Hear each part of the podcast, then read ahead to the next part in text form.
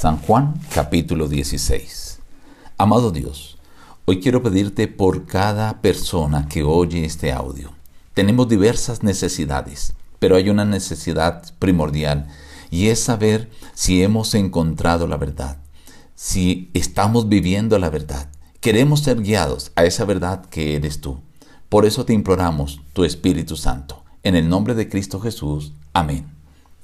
Reciban el abrazo de su amigo el pastor Juan Emerson Hernández y la invitación a meditar hoy en aparte del capítulo 16. Estas cosas os he hablado para que no tengáis tropiezo. Os expulsarán de las sinagogas. Y aún viene la hora cuando cualquiera que os mate pensará que rinde servicio a Dios. Y hará esto porque no conocen al Padre ni a mí. Pero yo os digo la verdad. Os conviene que yo me vaya porque si no me voy, el consolador no vendrá a vosotros. Pero si me voy, os lo enviaré, y cuando Él venga, convencerá al mundo de pecado, de justicia y de juicio. De pecado por cuanto no creen en mí, de justicia por cuanto voy al Padre y no me veréis más, y de juicio por cuanto el príncipe de este mundo ha sido ya juzgado. Pero cuando venga el Espíritu de verdad, Él os guiará toda la verdad porque no hablará por su propia cuenta, sino que hablará todo lo que oiga y os hará saber las cosas que habrán de venir. Todavía un poco y no me veréis, y de nuevo un poco y me veréis, porque yo voy al Padre. De cierto, de cierto os digo que vosotros lloraréis y lamentaréis. En cambio, el mundo se alegrará. Pero aunque vosotros estéis tristes, vuestra tristeza se convertirá en gozo. También vosotros ahora tenéis tristeza, pero os volveré a ver y se gozará vuestro corazón. Nadie os quitará vuestro gozo. De cierto, de cierto os digo, que todo cuanto pidáis al Padre en mi nombre, os lo dará. Hasta ahora no habéis pedido en mi nombre. Pedid y recibiréis, para que vuestro gozo sea completo. Pues el Padre mismo os ama, porque vosotros me habéis amado y habéis creído que yo salí de Dios. Salí del Padre y he venido al mundo, y otra vez dejo el mundo y regreso al Padre. Estas cosas os he hablado, para que en mí tengáis paz. En el mundo tendréis aflicción, pero confiad, yo he vencido al mundo. En el capítulo de hoy encontramos básicamente tres cosas. El anuncio del Señor Jesús que va a regresar al Padre.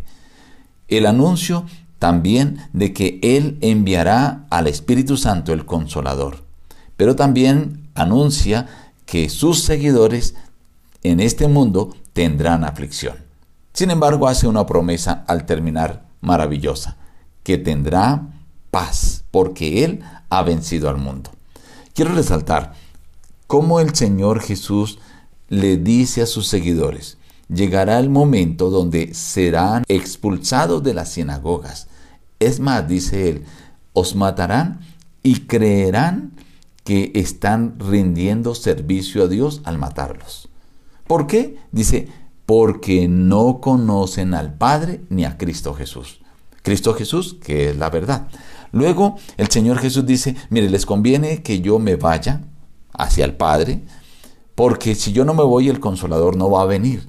El consolador, que es el Espíritu Santo, él podría estar en todas partes, presente con todos los apóstoles, todos los discípulos, todos los seguidores, donde quiera que ellos estuvieran.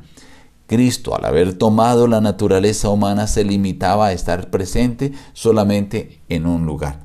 Por eso el Señor Jesús les dice, os conviene que yo me vaya. Pero ahora dice, el Espíritu Santo os convencerá de pecado, de justicia y de juicio de pecado. Nosotros, al no aceptar a Cristo Jesús, al rechazar a Cristo Jesús, pues estamos viviendo en pecado. El que no está con Cristo está con el diablo. Entonces estamos con el diablo viviendo en pecado. Una persona que no es convencida por el Espíritu Santo se considera santa, pía, perfecta.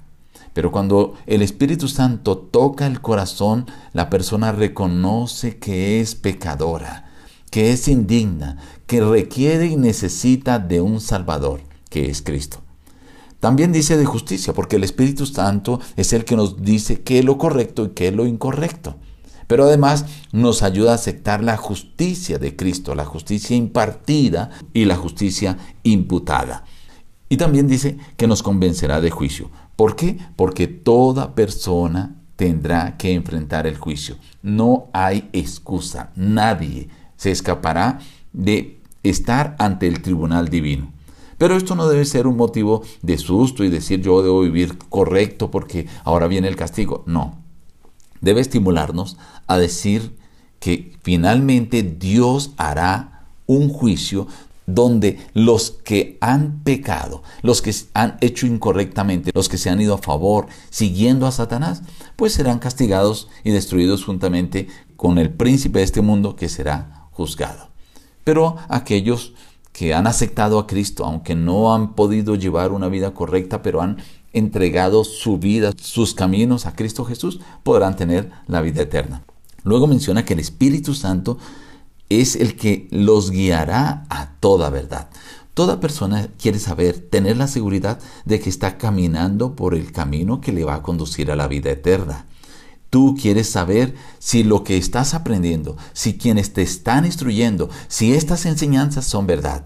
Pues el Espíritu Santo, si tú lo pides, te mostrará, te indicará si esto que estás recibiendo o si la instrucción que tú estás recibiendo de otros líderes o si el lugar donde tú estás asistiendo para estudiar la palabra es el lugar donde te enseñan la verdad. Recuerden, la verdad es Cristo Jesús y el Espíritu Santo te guiará a esa verdad. Y termina diciéndonos, estas cosas os he hablado para que en mí tengáis paz. En el mundo tendréis aflicción, pero confiad, yo he vencido al mundo. Qué promesa maravillosa que el Señor nos hace aquí. En este mundo no esperamos nada bueno, pero el Señor Jesús nos da la seguridad que si lo aceptamos a Él, en medio de la tormenta de este mundo, podremos tener paz. Nos despedimos diciendo, busca a Dios en primer lugar cada día y las demás bendiciones te serán añadidas. Que Dios te bendiga.